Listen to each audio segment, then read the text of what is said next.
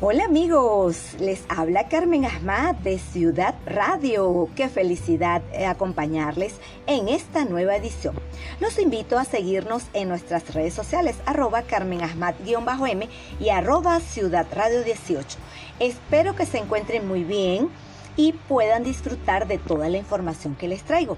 Y vamos a comenzar contándoles que, lamentándolo mucho, falleció Julio Capote, reconocido actor y padre de Tatiana Capote. Uno de los artistas de telenovelas con más éxitos en las últimas décadas y padre de la actriz Tatiana Capote falleció el 8 de agosto de este año, en la ciudad de Miami a los 90 años. Noticia que reveló el productor y locutor venezolano Alberto Simino a través de su cuenta de Instagram. La familia Capote Abdel cumple con informar el sensible fallecimiento del primer actor Julio Capote, acaecido hoy el 8 de agosto de 2023 en la ciudad de Miami. Así inició el comunicado junto a una fotografía del cubano.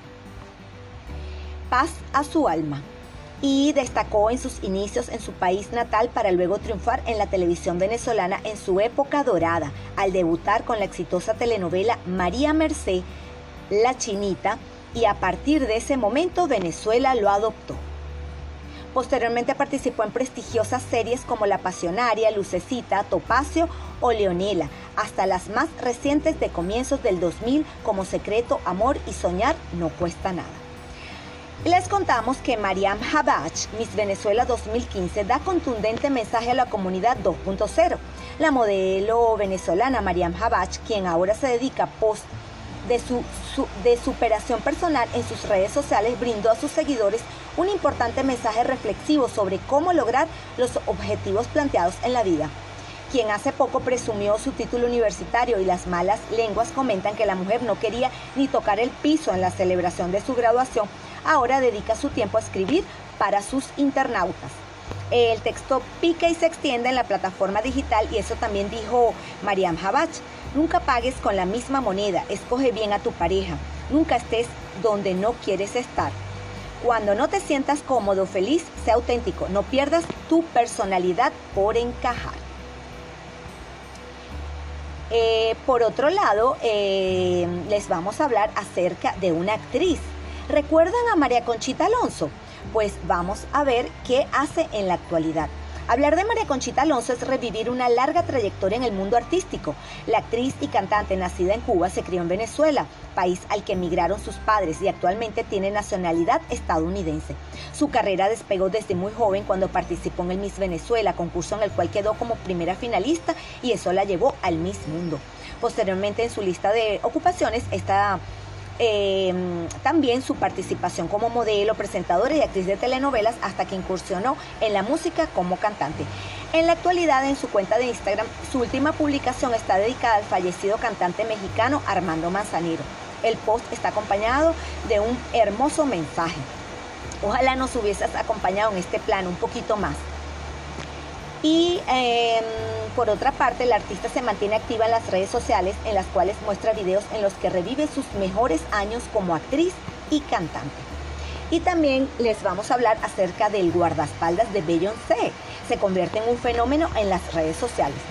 Las redes sociales han visto inundadas de imágenes de un apuesto y musculoso hombre, del que se descubrió que es uno de los guardaespaldas de la famosa cantante Beyoncé.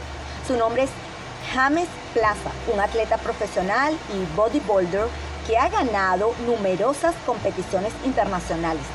Su físico impresionante ha capturado la atención de los usuarios en Twitter, Instagram y TikTok, convirtiéndose en el último crush de las redes sociales.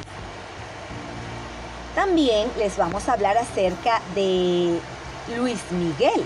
Luis Miguel será denunciado por fraude. Ahora, ¿qué hizo? Vamos a ver. Luis Miguel regresó a su tour 2023 que le permitirá reconocer em, y por supuesto toda la parte de su música.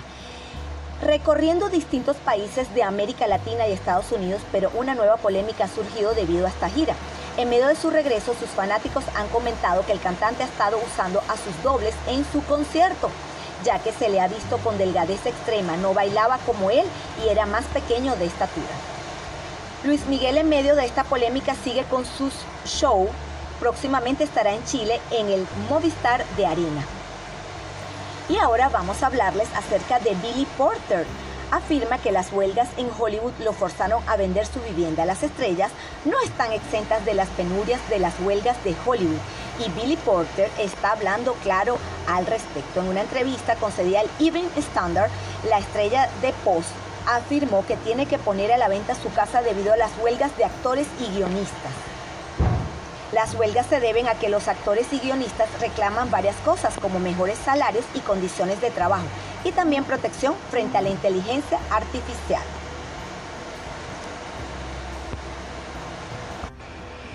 También le vamos a hablar acerca de Megan Fox, que lanza su primer libro de poesía, Pretty Boys Are Boys Knows.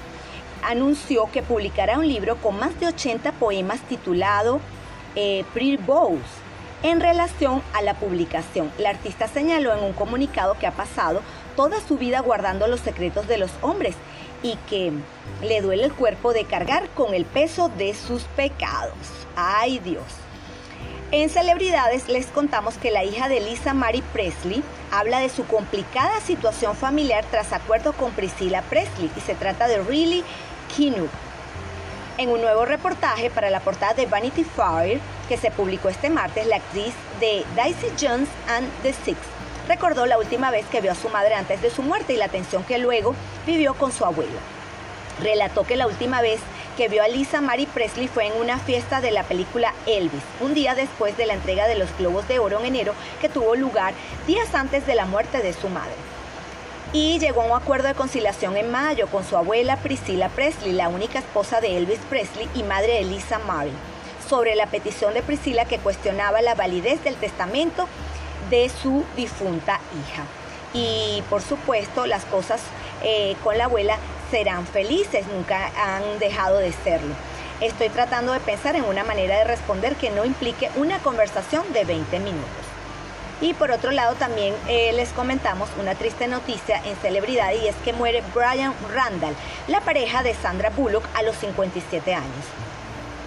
Falleció pacíficamente luego de una batalla privada de tres años contra la esclerosis lateral amiotrófica eh, lo dijo su familia en un comunicado en la revista People.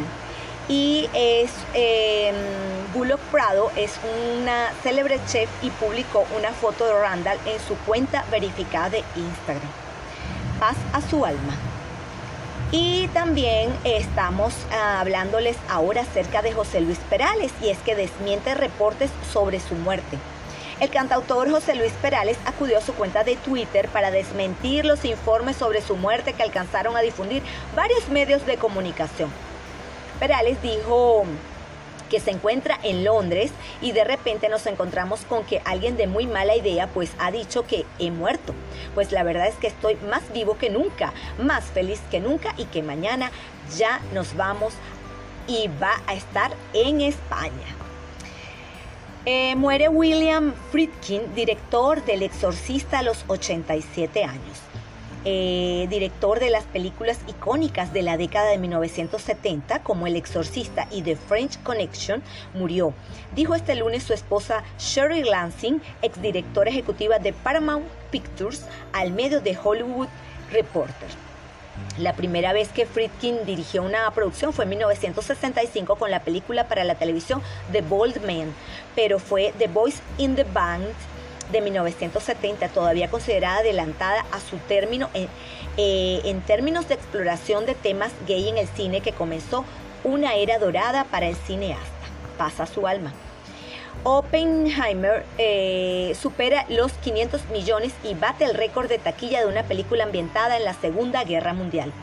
Así es, desde su estreno hace tres semanas de Christopher Nolan ha recaudado 552.9 millones de dólares. Ahora es la película clasificada R más taquillera del año 2023 y marca la mayor rapidez con la que una película clasificada R de Universal ha alcanzado el umbral de los 200 millones a nivel nacional, dijo el estudio en un comunicado de prensa este domingo. Y ahora eh, también les vamos a dar otra noticia y es que falleció eh, Mark Margolis, actor de Breaking Bad y Better Call Saul, a los 83 años. Un actor veterano conocido por su interpretación de Héctor eh, Salamanca en Breaking Bad Murió, dijo su hijo, el actor y CEO de Kinect Factor y Entertainment, Morgan Margolis, al Hollywood Reporter y tenía 83 años.